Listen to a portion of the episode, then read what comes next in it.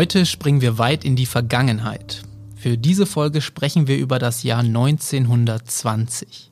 Ein grausamer Doppelmord bewegt die Region. Tatort diesmal Edewecht. In der heutigen Folge von Tatort Nordwesten gehen wir einem Fall auf den Grund, der in eine der letzten Hinrichtungen im Oldenburger Land vor der NS-Zeit gipfelte. Mein Name ist Julian Reusch und für die NWZ hat mein Kollege Günther Marken den Fall recherchiert. Er ist NWZ-Mitarbeiter im Ammerland und heute hier bei mir im Studio.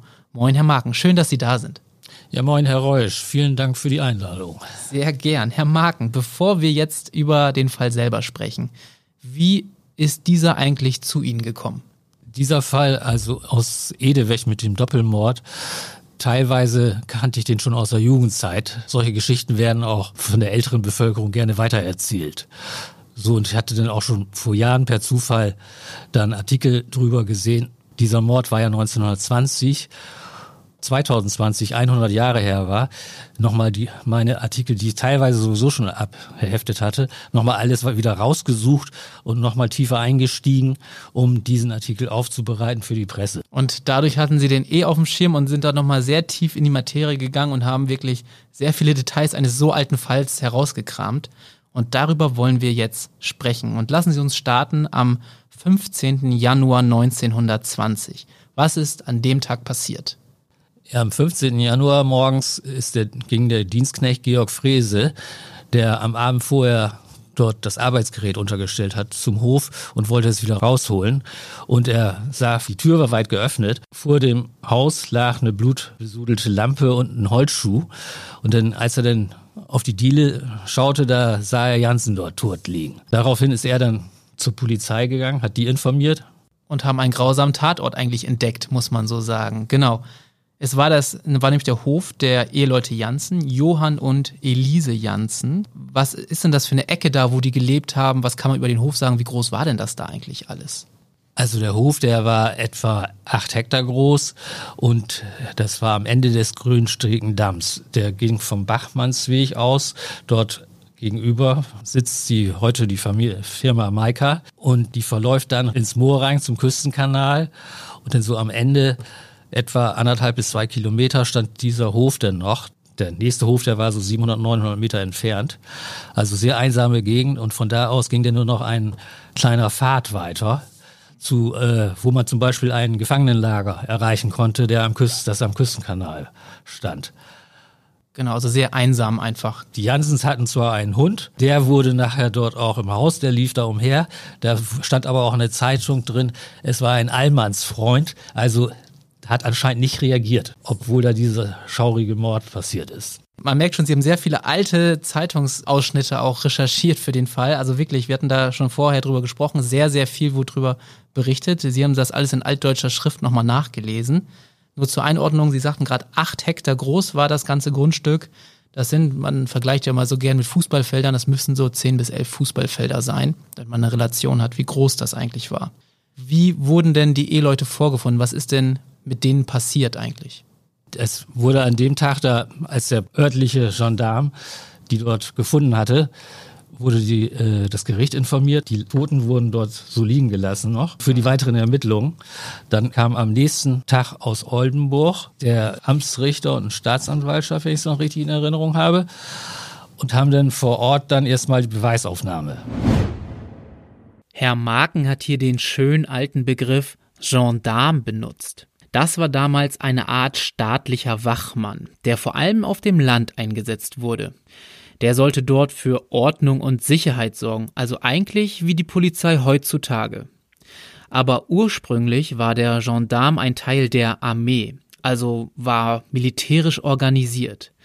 Ein Gendarm war in der Regel dem Verteidigungsministerium unterstellt. Die Gendarmerie entwickelte sich aber dann aus dem Militär heraus und existierte irgendwann neben den regulären Streitkräften. Daher werden sie auch häufig als paramilitärische Verbände bezeichnet. Ein bekanntes Beispiel dafür sind auch die italienischen Carabinieri. Man muss ja auch sagen, die Eheleute Johann und Lise Janssen, die wurden ja regelrecht hingerichtet. Es war ja ein sehr brutaler Tatort, wenn man so möchte. Mögen Sie das einmal erzählen? Dort wurde dann festgestellt, dass äh, der Jansen zum Beispiel starke Schädelverletzungen hatte und zwar so weit, dass der regelrecht gespalten war, dieser Schädel. Vor der Haustür war ja auch eine riesige Blutlache. Jansen selbst muss es aber noch geschafft haben, ins Haus reinzukriechen. Ein Holzschuh von ihm lag vor der Tür, der andere im Haus wurde dort gefunden. Und die Staatsanwaltschaft hatte dann auch das Tatwerkzeug gefunden.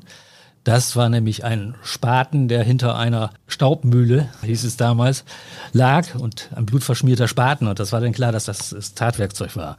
Und die Ehefrau, die wurde weiter hinten in den Räumlichkeiten gefunden. Auch erhebliche Schädelverletzung. Wurde noch eine Forke, abgebrochene Forke dann gefunden, blutverschmiert. Sie hatte aber nicht nur Schädelverletzungen, was nachher festgestellt wurde, die mit einem Knüppel zugefügt wurden, sondern auch Stichverletzungen, also regelrechtig malträtiert. Und der ganze Tatort muss sehr grausam ausgesehen haben. Da sprach sich natürlich auch in der Bevölkerung. Sehr schnell rum, natürlich. Aber nicht nur in der Bevölkerung, nach dem ganzen Oldenburger Land. Und es war eine unruhige Zeit nach dem Ersten Weltkrieg. Da hatten alle Angst und es wurde auch gefordert von der Bevölkerung dann in Edewecht zum Beispiel, dass die Polizei umgehend sofort einen Wachhund, Schäferhund anschaffen sollte, was sie da noch nicht hatten, weil so viel Unruhe zu Ja, und die Zeit Angst war. halt auch da war, ja, ne? wer ist der Nächste quasi. Richtig. Es, waren, es wurde zu der Zeit sehr viel nach dem Krieg da gab es hohe Arbeitslosigkeit, die Wehrmacht wurde ja aufgelöst, viele Soldaten, Soldaten haben ihren Job verloren. Job verloren hatten und äh, umhervagabundierten. Und jeder musste sich äh, irgendwie helfen. In den Städten sah es ja dann noch übler aus. Durch die hohe Arbeitslosigkeit, wenig Essen. Es gab Essensmarken. Auf dem Land, die jetzt einen Hof hatten, die konnten sich ja noch selbst versorgen. Die Städte hatten, waren da schon etwas ärmer denn dran.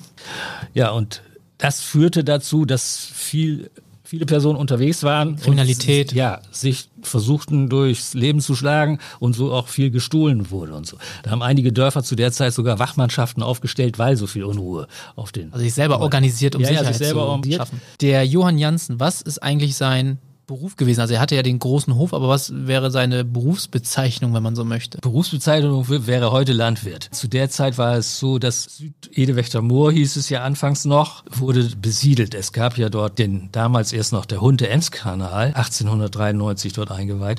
Dort wurden dann anschließend in der Folgezeit große Torfwerke gebaut und die Moorflächen wurden besiedelt. Das heißt, von Oldenburg wurden Ländereien vergeben und das waren dann so Hofstellen um die acht Hektar groß wo denn die Ansiedlung erfolgt. Und die wurden eben als Kolonisten bezeichnet. So hieß Weil es, es war ja, es war ja so eine Kolonie sozusagen. Und so war er ein Kolonist offiziell, kann Richtig, man sagen. offiziell ne? ein Kolonist. Das Land wurde urbar gemacht, dann, es kam ja auch die Eisenbahn. Ja, war ja schon vorher bis Edewecht und am 1. Oktober 1920 wurde die Eisenbahn ja bis Edewechter Damm, also an Süddorf, da war auch der Bahnhof. Deswegen gab es da ja auch ein Gefangenenlager. Die haben auch dort das Moor. Ah.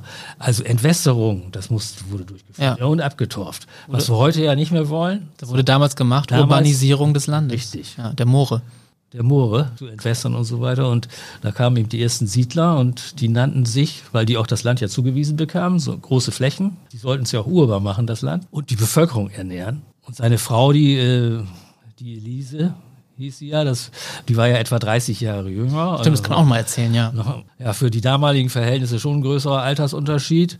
Und die beiden hatten ja den Hof dort. Kinderlos waren sie. Die Elise Jansen kam ja aus Bremen, wo er sie kennengelernt hat. Ja, kann man nicht sagen. Aber es war damals, fuhren viele da auch aus der Gegend nach Bremen zum Tanzen. Vielleicht beim Tanzen. Vielleicht in Bremen dort beim Tanzen. Andererseits kann natürlich auch sein, dass die irgendwo hier in der Region dort gearbeitet hat. Als Genau. Hausmädchen oder was. Wäre auch möglich. Nicht vielleicht, überliefert. Vielleicht ist sie sogar bei ihm als Hausmädchen, dass er sie da angefangen und er hat sie dann später geheiratet. Wäre durchaus möglich. Aber es gibt keine Berichte, wo man das nachlesen Nein, es kann. gibt, dazu gibt es natürlich keine Berichte und die waren ja kinderlos. Es gibt da keine Nachfahren. Also es wäre jetzt alles reine Spekulation, wenn man da. Und die Janssens, Sie hatten es gerade gesagt, in der Stadt sah es noch ein bisschen schlimmer als, als auf dem Land.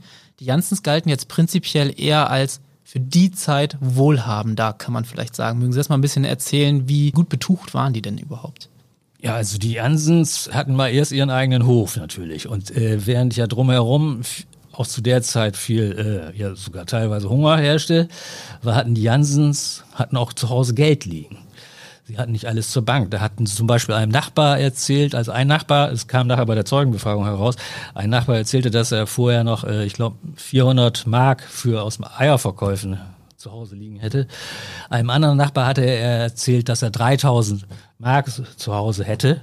Aber eigenartigerweise, das wurde auch festgestellt, es wurde kein Geld gefunden, aber noch eine äh, goldene Uhr und ein Ring hatte der Täter nicht mitgenommen. Auch das Sparbuch wurde nachher noch gefunden. Das lag nämlich im Bett. Das hatte der Täter dort auch nicht gefunden. Ja. Oder nicht gefunden, ja. Beziehungsweise der Täter kam ja später erst raus. Zunächst wurde angenommen, es waren zwei, wären zwei Täter gewesen. Sie sagten ja auch, dass daraufhin, äh, sagten Sie im Vorgespräch, dass ja auch sogar die Banken informiert worden sind und teilweise auch die äh, Bahnhöfe, meine ich, ne? Richtig. Nach der Tat morgens, als der Polizist in Edewecht der Gendarm hieß es ja da noch, mhm. informiert wurde, hat der sofort angerufen äh, bei seinen Stellen und in Oldenburg, dass die Bahnhöfe Bescheid wussten und auch die Banken, dass falls dort, dass da keiner Geld abhebt. Kann man ja auch mal sagen, es ist jetzt schon über 100 Jahre her, aber es gab Ermittlungen, die zumindest in den Grundzügen vergleichbar sind mit heutzutage. Es gab wahrscheinlich keine Spurensicherung, wie auch, aber es war Polizei vor Ort, es war sogar Staatsanwaltschaft. Also Spurensicherung gab es nicht so, wie es die heute gibt. Ja. Aber es wurden ja wohl vor Ort Fotografien gemacht und äh, Fußspuren und so weiter. Es wurde schon alles genau aufgenommen. Wenn die Gerichtsakten noch vorhanden sind, wird's, müsst, könnten im Staatsarchiv in Oldenburg, Vielleicht noch was Landesarchiv, geben. ja, ja, auch die Fotos von damals. Ich habe sie jetzt noch nicht gesehen. Also aufgenommen wurde das schon sehr intensiv und verfolgt. Natürlich, heute geht alles sehr viel schneller. Ja, das, das ist klar. Und es gab ja auch da natürlich Zeugenbefragung und, um jetzt vielleicht mal den nächsten Schritt zu machen, auch ganz wichtig, es wurde eine Art, ja, wie nennt man das, Plakat äh, ausgehängt mit, ja, auch Aufrufen, bitte meldet euch. Ja, ja, es wurde ein Plakat aufgehängt. Dort wurde auf diesen Doppelmord in Südedewecht hingewiesen, auf diesem Plakat. Also eine öffentliche Bekanntmachung war es genau. über den Doppelrauber. Genau. Das heißt Südedelwächter, das eigentlich ist es ja, zu der Zeit nannte es sich noch Südedelwächter Moor. Zwei, drei Monate später wurde aus Südedelwächter Moor wurde geteilt in Husbeke und Süddorf. Heute ist es die Ortschaft Süddorf, wo der Hof liegt. Wäre das drei Monate später passiert, wäre der Fall in Süddorf passiert. Richtig, wäre der in Süddorf passiert. Oder ist er ja eigentlich auch. Nur es hieß da noch Südedelwächter Moor. Nur damit man sich nicht wundert, warum wir mal Südedelwächter Moor oder sowas sagen. Das war einfach damals noch, ja, gab es das einfach noch. Durch diesen Aushang, den es dann gab, hat sich auch ein sehr, sehr wichtiger Zeuge bei der Polizei gemeldet. Wer war das? Ja, das war der Zeuge Karl Hoting, der auch dort heute Süddorf wohnte, hatte dort auch eine kleine Hofstelle. Und äh, der hatte am Tag zuvor war er mit seinem Fahrrad Richtung Oldenburg unterwegs. Also am Tattag, weil am er einen Tag später sich gemeldet abends. hat. Das war so 20, 21 ja, Uhr. Ja, 20, 21 Uhr rum ist es gewesen. Und auf dieser Fahrt, da hat er einen Mann, bei dem war die Kette abgesprungen vom Fahrrad. Er hatte ein auffälliges feldgraues Fahrrad bei sich und auch viel Gepäck. Und der fragte ihn dann, den Herrn Hoting hier, ob er ihm helfen könnte, wieder die Kette aufzuspannen. Und zwar, es war ja schon dunkel auch, um ihn auch zu leuchten. Da ist dem Hoting dann aufgefallen, dass er sehr aufgeregt war und auch viel Gepäck bei sich hatte. Und als er am nächsten Tag das Plakat dann sah, da hat er dann gedacht, da, ob es da nicht vielleicht einen Zusammenhang gibt. So, und daraufhin ist er zur Polizei gegangen. Und dem Huting hatte er dann noch erzählt, dieser äh, Mann, der Täter, ein Eisenbahnschlosser wäre und in der Nelkenstraße in Oldenburg wohnen würde. So, und durch diese Hinweise kam er dann dem Täter auf die Spur. Die Polizei ist dann zur Nelkenstraße gefahren. Das hat, war aber nicht korrekt. Dort hatte er gar nicht gewohnt. Das stellte sich im Laufe der Ermittlung dann aber erst heraus. Und zwar hatte er in Oldenburg in einem Hotel unter falschem Namen sich eingeschickt. Aber in der Nelkenstraße wohnte ein Freund von ihm, den er aus früherer Zeit kannte, wo er auch schon 1919 längere Zeit übernachtet, hat übernachtet hatte, mhm. als er da sich aufhielt in Oldenburg. Ja, und dann kam dann alles ans Tageslicht, er unter falschem Namen im Hotel Dort hatte er auch nach dem Fahrrad gefragt, ob er, wo er sich eins leihen könnte. Das war bei dem Fahrradhändler Hinriesen in aus der Straße, wenn ich es noch richtig im ja, Kopf ich habe. Ja, glaube ja. Mhm. So kamen die Puzzleteile zusammen. So kamen die Puzzleteile zusammen und dann stellte sich raus, er hatte auch noch bei, bei Bekannten war er in Oldenburg, noch bei anderen Bekannten. Dort hatte er sich von einem jungen Mädchen einen Rucksack geliehen, den er bei sich hatte. Ja. Und so ist irgendwann die Polizei, jetzt können wir auch den Namen langsam mal nennen, bei Johann Rupp Richtig. vorstellig geworden. So ist die Polizei dann auf äh, Johann Rupp gekommen, der aus Frankfurt, wurde geboren in Gordelau, das liegt da in Hessen, und der zu der Zeit in Frankfurt wohnte. Was weiß man über ihn? Was, was ist das denn für ein Mensch? Sie sagten Februar 1898, also er war zur Tatzeit 22 Jahre alt. Richtig. Ähm, nee, noch nicht ganz. Für den Februar, dann ah, ja. ein Monat davor. Ja, stimmt. Ja, kurz vor seinem ja. 22. Geburtstag, Sie haben recht. Was hat er denn beruflich gemacht? Was weiß man über sein Leben? Ja, der Johann Rupp, der war eigentlich gelernter Schlachter vom Beruf. So während des Ersten Weltkrieges war er beim Militär und er war dann unter anderem auch da in Edewecht bei einer Wachmannschaft. Dort gab es am Küstenkanal ein Gefangenenlager. Und da gehörte er zur Wachgemeinschaft des Gefangenenlagers. Und als dann der Krieg zu Ende war, wurde ja das Gefangenenlager aufgelöst und die Soldaten, das war, ich habe es auch noch irgendwo im Kopf, ein hessisches Bataillon, was da teilweise stationiert war, das wurde auch aufgelöst. So, und Rupp, der hat dann sich eben da versucht, da in dieser Gegend, weil er die ja sehr gut kannte, übrigens führte an dem Haus von den Jansens, dieser Weg, der endete ja dort, wo das Haus stand, aber das ging, ging dann noch so ein kleiner Pfad weiter zu dem Gefangenenlager und stellte sich heraus, dass Rupp auch die Familie Jansen sehr gut kannte und vorher schon öfter mit denen zu tun hatte. Er hatte zum Beispiel, das stellte sich heraus, der Frau Jansen äh, schon vorher 2019 Militärdecken verkauft. Die kannten sich. Und von daher wurde dann auch langsam klar, dass er in Edeweg sich sehr gut auskannte, die Region dort und auch die Familie Jansen. Und von daher ihm sicherlich auch bekannt war, dass das Ehepaar Jansen vielleicht ein bisschen, bisschen Geld rumliegen bisschen Geld. hat. Ja, ja. Kurze Werbung. Werbung Ende. Er hat ja auch dann selber, glaube ich, als Schlachter in Westerschebs mal Richtig, zumindest kurzzeitig er noch, er gearbeitet. Noch in Westerschebs bei Georg Bölz in Westerschebs äh, gearbeitet als Schlachter eine Zeit lang. Dann hat er in Oldenburg ja bei seinem Freund Herr Behren, bei Behrens dort im Sommer gewohnt, in der Nelkenstraße, die hatten wir eben schon mal erwähnt. Genau und hat sich dort dann auch in Oldenburg hat illegale Schlachtungen durchgeführt. Viehdiebstahl wurde er bezichtigt. Ja, ich glaube, ein Rinderdiebstahl und, und Schiebereien und so weiter. Was zu der Zeit, da gab es ja auch einen Schwarzmarkt. Und äh, daraufhin hatte er auch noch eine hohe Strafe von 2000 Mark was wirklich Zeit. viel Geld war zur damaligen Zeit. Zu der Zeit. Zeit insbesondere aufgrund der Situation da, dass es allgemein eine schlechte wirtschaftliche Situation war, war es natürlich viel Geld.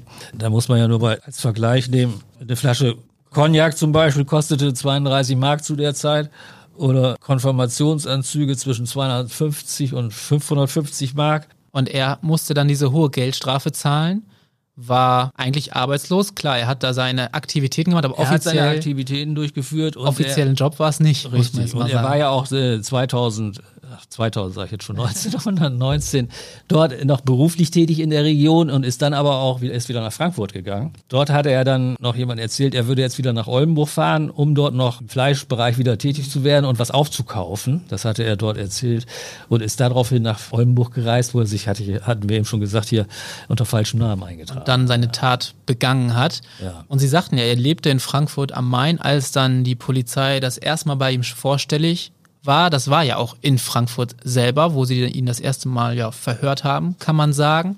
Ja. Wie hat er denn darauf reagiert auf das Verhör? Was hat er denn da gesagt? Also er wurde da in Frankfurt verhaftet in seiner Wohnung und dort hat die Polizei erst auch mal ermittelt und ihn vernommen. Dort wurde dann ein blutiger Rucksack gefunden. Das Wichtiges war der, auch. der aus Oldenburg herstammt. Dieser blutige Rucksack. Und dann hat man aber auch blutige Kleidung von ihm gefunden. Und daraufhin hat der Mörder erstmal alles gestanden dort gegenüber der Polizei. Hat man auch das Geld gefunden, eigentlich, was er entwendet hat, was er geklaut das hat? Das Geld hat man, man hat 1000 Mark dort gefunden. So, aber er selber erzählte dann noch, er hätte auch 5000 bei sich. Da wurde er auch gefragt, ob er denn, als er das alles zugegeben hatte, keine Reue hätte. Und da hat er sich dann umgedreht und zynisch gelacht. Also übersetzt nein. Und dann äh, hat er aber nur einen Bruchteil des Geldes, wenn ich es richtig verstanden habe, weil ich meine, dass er auch damit angegeben hat, das irgendwie versteckt zu haben, noch einen ja, Teil. Ja, ja, er hatte 1000 Mark und er hatte dann aber auch selber gesagt, er hätte 5000 Mark noch liegen, aber er wollte ja auch was, wenn er mal wieder aus dem Gefängnis rauskommt, dass er würde nicht verraten, wo er das Geld hätte. Das hätte er bei Bekannten versteckt. Das muss man sagen. Also er hat diese Tat begangen schon mit dem Wissen, ich könnte daraufhin verhaftet werden. Er selber wollte, glaube ich, auch auf Totschlag eigentlich Richtig. hinaus mit dem Wissen, okay, dann sitze ich jetzt meine Jahre ab und wenn ich dann rauskomme, habe ich wieder ein bisschen Geld, wodurch ich mir ein neues Leben ja, starten kann. So waren wahrscheinlich seine Gedanken. Daraufhin, nach diesem Verhör, und er eigentlich hat es ja auch zugegeben, wurde er nach Oldenburg überführt, korrekt? Richtig, das war jetzt Ende Januar noch, wo er auch groß hier in der Presse drin stand, dass der Mörder gefasst wurde in Frankfurt. Und dann wollte er von seinem Geständnis plötzlich auch nichts mehr gewusst haben? Ja, dann erstmal kam er ins Gefängnis nach Oldenburg und dann gab es aber erst noch eine Vorortbesichtigung. Oh, auch ein ganz wichtiges Datum, ja. Und zwar ging es über Zwischennahen mit, glaube zwei Fahrzeuge sogar, mit Staatsanwaltschaft und Untersuchungsrichter und Polizei und so weiter zu der Hofstelle hin. Und dort wurden dann vor Ort auch noch Zeugen dazu geladen. Und er hatte dann natürlich während dieser Geschichte, als er nach Oldenburg schon dann gesagt und alles widerrufen, was er dann in Frankfurt ausgesagt hatte. Als er dann auf dem Hof, der war erst noch in Fußfesseln, Ketten, dort vor, äh, vorgeführt. vorgeführt und auf dem Hof dort wurden ihm die abgenommen. Und da war dann auch der Karl Hoting als Zeuge. Der ihn auf dem Fahrrad geholfen ja. hat. Richtig. Und dieser Karl Hoting, dadurch kam es ja eigentlich dazu, dass die Spur zu ihm führte. Spur zu ihm führte und er gefunden wurde. Dann hatte Hoting dann dort vor Ort das nochmal erzählt, wie er denn den Rupp dort mit dem Fahrrad die Geschichte und dass der Rupp auch einen kleinen Kasten, so groß wie eine Zigarrenkiste, im Rucksack hatte. Und daraufhin, als er das denn sagte, da ist der Rupp dann aufgesprungen mit dem Knüppel auf den Karl Hoting zu und wollte ihn dann wahrscheinlich mundtot machen, ja, wenn man mundtot, so möchte. Ja, die Gendarmerie dazwischen gehangen und konnte ihn noch gerade zurückhalten. Aber es stellte sich dann auch noch später raus, dass Herr Rupp hatte noch einen Brief an seinen Freund Behrens geschrieben in Oldenburg, wo dann drin stand, dass er Genau, da schrieb er, dass äh, er Hoting seinen Kopf herunterschneiden ja, und aus ihm Wurst, Wurst machen, machen wie der Behrens eben, der ja vom Beruf auch Schlachter war, Wurst aus den Schweinen gemacht habe. Das hat er eben dann noch geschrieben und vor Gericht gab es das auch noch mal na, als Zitat. Und allerdings hat sich das auch in Edelwech natürlich, da als der Mörder Rupp dort war, rumgesprochen oder der Täter, muss man ja noch sagen. Ja. Und die ganz, das ganze Dorf kam dort her und war sehr aufgebracht als diese Begehung vor Ort war, da haben sich eine ganze Menschentraube versammelt. Richtig, das hatte sich ja sofort rumgesprochen, wenn da jetzt aus Oldenburg zwei große Fahrzeuge da vorfahren und mit Polizei und allem drum und dran. Kleines Dorf, das ist ja, jeder kennt jeder. Und diese Tat war ja, das war ja, stand auch damals in der Presse, eine bestialische Tat, so wie die Opfer vorgefunden wurden. Und das waren ja auch angesehene und bekannte Personen aus dem Dorf, die natürlich Verwandtschaft dort hatten und alles. Also. Und dann nach dieser Begehung kam es dann etwas später auch zu einem Prozess. Sagen Sie mal, muss ich mir diesen Prozess auch so vorstellen wie heutzutage? Wie war der denn damals aufgebaut? Wie ist der abgelaufen?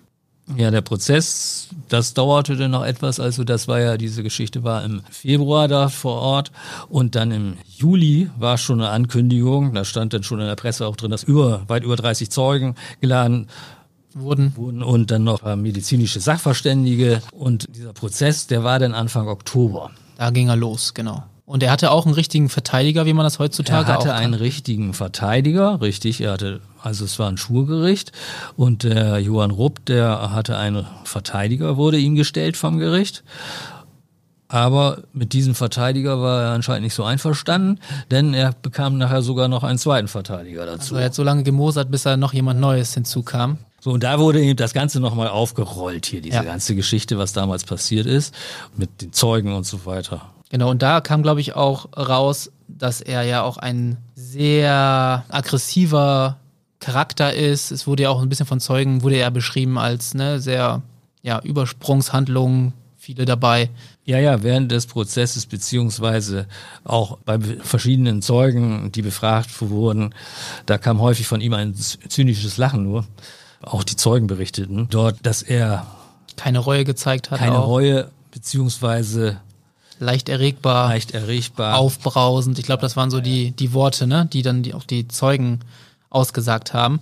Ja. Ich fand auch noch eine sehr ekelhafte, aber vielleicht auch charakterisierende Geschichte von seinem ehemaligen Lehrherr. Der wurde auch vor Gericht vernommen. Wissen Sie noch, was der für eine Geschichte ja, das war der hat. ehemalige Lehrherr, beziehungsweise ist nicht nur der Lehrherr, auch die Polizei aus Frankfurt. Da war er ja kurz untergebracht und auch er hatte dort noch eine Revolte angezettelt und wollte auf die Beamten losgehen. Okay. Also er war schon, und er wurde auch so geschildert von der Polizei, so einen Menschen hätten sie noch nie in ihrem Leben kennengelernt, der so aggressiv ist und so. Und das war dann der Lehrherr, der befragt wurde und der erzählte dann noch eine Geschichte, also dass er auch immer Schwierigkeiten während seiner Lehrzeit mit ihm gab und er eine Katze zum Beispiel am Schwanz aufhängte, während sie Junge bekam. Also er ist ekelhaft, das Tierquälerei in der Reinform, muss man sagen. Ja, ja, ja. Und der Richter hat ihn dann ja auch tatsächlich gefragt, weil irgendwann waren ja auch die, also es war ein Indizienprozess, aber die waren ja erdrückend, muss man irgendwann sagen. Hat gefragt, warum haben sie das denn so lange geleugnet? Und da hatten sie in einer Chronik, die sie dazu auch geschrieben hat zu dem Fall, das Zitat äh, eingebaut von Herrn Rupp, man verbirgt die Wahrheit, solange man kann.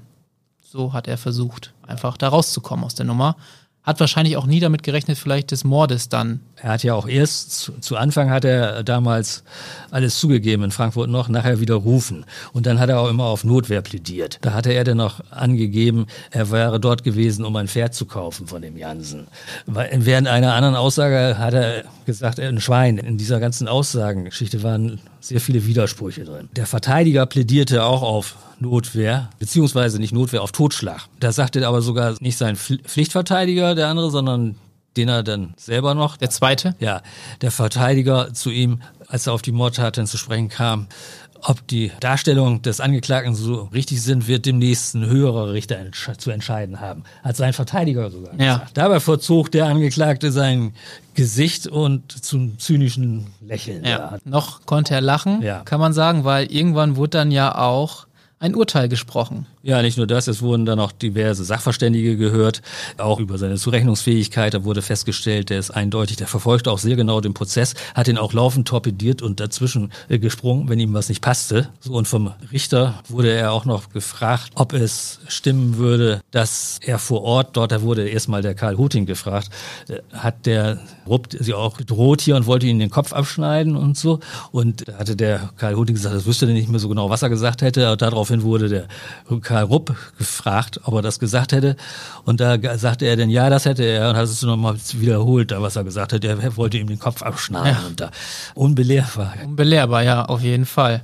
Dann hatten die Geschworenen ja zu entscheiden, mussten sich zurückziehen, nachdem alles dort dargelegt wurde und zum Urteil kommen. Und wie ist dann am Ende das Urteil ausgefallen? Ja, darum ging es ja, liegt vorsätzlicher Mord vor oder eben nur ein Totschlag in Effekt? Das war ja die Diskussion. Und es wurde festgestellt, vorsätzlicher Mord und mit, aus Überlegung heraus. Mhm. Um auch die Frau, das wurde auch während der Zeit gesagt, hat er sicherlich beiseite gebracht, weil sie Zeugin ja war. Und deswegen ist er wegen zweimal vorsätzlichen Mord zum Tode verurteilt worden. Zweimal zum Tode verurteilt. Er hat dann, glaube ich, noch, können wir vielleicht nochmal eben abkürzen, Revisionsanträge gestellt Richtig. und auch äh, Gnadengesuch wollte er, oder hat er es noch versucht, die wurden allesamt abgelehnt. Er hatte noch äh, Anträge gestellt, Gnadengesuch und das wurde abgelehnt vom Gericht, so dass es eigentlich klar war, dass er auf dem Schafott landen würde. Genau, und dann hat die regionale Presse am 22. März, sind wir inzwischen, 1921 geschrieben, heute Morgen, siebeneinhalb Uhr, fiel sein Haupt unter der Guillotine im Gefängnishof zu Fechter. Dort sind damals zu der damaligen Zeit Wenn-Hinrichtungen, war ja äußerst selten, sind dort durchgeführt worden. Die Hinrichtung von Johann Rupp hat ein gewisser Karl Gröbler vollzogen. Das ist auch kein gänzlich unbekannter Mann.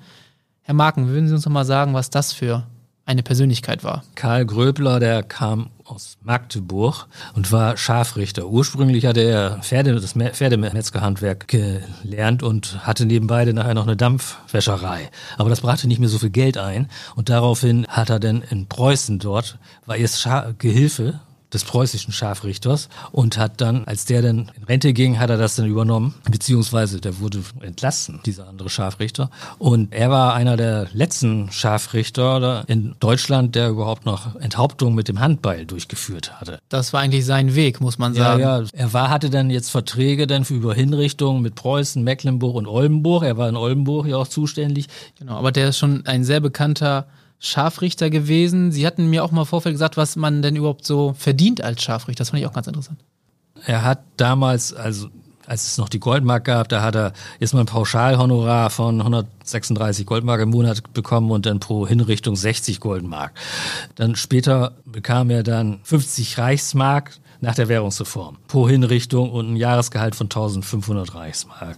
Also jedes Mal, wenn er jemanden hingerichtet hatte, 50 Reichsmark. Und äh, ich wollte noch kurz sagen, ein bekannter Fall ist auch der äh, Fritz Hamann aus Hannover, Stimmt, den ja. er hingerichtet hat.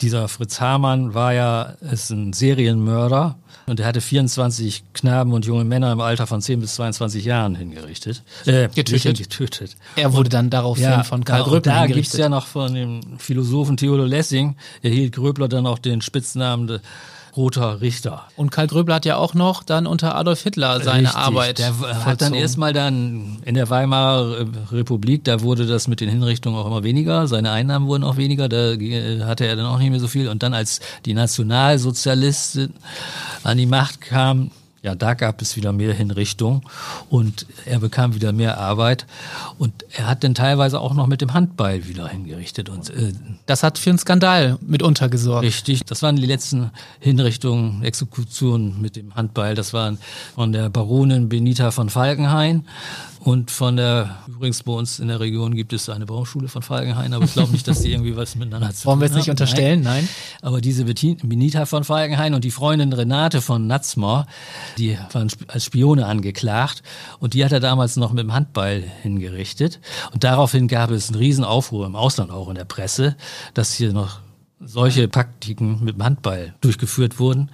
Und dann hat äh, Adolf Hitler sogar eingegriffen und äh, weil das so für Entsetzung und verfügt, dass zukünftig eben nur noch mit Fallballen Standard Also auch einzusetzen ist. unter den Scharfrichtern ein bekannter Name, muss man so sagen. Der, ich glaube, er hat ja auch, hatten Sie mir erzählt, einmal nicht so richtig getroffen, was dann auch Richtig. für mitunter Richtig. Aufregung gesorgt ja, hat, Ja, er hat einmal auch äh, nicht richtig getroffen. Da ja, müsste ich jetzt nachgucken, wie detailliert, aber ich habe es mir mal durchgelesen. Es war schon ein bisschen grauselig. Ja. Er hat dann über dem Haaransatz und da war dann ja der Kopf nicht ganz. ja, genau. Man kann sich vorstellen, kein schöner Anblick. Nein. Und So mit einem kleinen Handball, man muss sich das mal vorstellen. Äh, ja, möchte man sich eigentlich nicht vorstellen. Genau. Allerdings Hinrichtung auch mit der Guillotine möchte man sich nicht vorstellen. Nee. So eine gab es, eine öffentliche sogar, das war die, die letzte öffentliche Hinrichtung im Oldenburger Land, die war 1842 in Friseute. Da war sogar Publikum, das war ein Riesenaufruhr. Da kam das ganze Publikum aus der Umgebung und von weiter angereist, um nur diese Hinrichtung zu sehen. Äh, Das war Alerich Eilers, der 1842 dort, kam ursprünglich aus Strücklingen, Utende, dort aus dieser Gegend, der dort hingerichtet wurde. Und das sind natürlich auch Soldaten, wurde riesige Bewachung war dabei und haben das ja alles abgesichert. Soldaten wurden ohnmächtig, sind umgefallen. Ja. In den Bäumen haben Personen gesessen, die sind dann aus den Bäumen gefallen. Ja, konnten sie alle nicht mit anschauen, ja. Ja, weil es war da zu der Zeit auch noch so die Hinrichtung, da wurde anschließend der Kopf vorgezeigt. Kann man sich nicht mehr vorstellen, ja. So, und das haben einige wohl nicht verkraftet. Die man und es gab viele Knochenbrüche und so weiter. Und Ja. deswegen war es dann die letzte öffentliche Hinrichtung. Ja, ja. Und die fand in Friseute statt. Genau.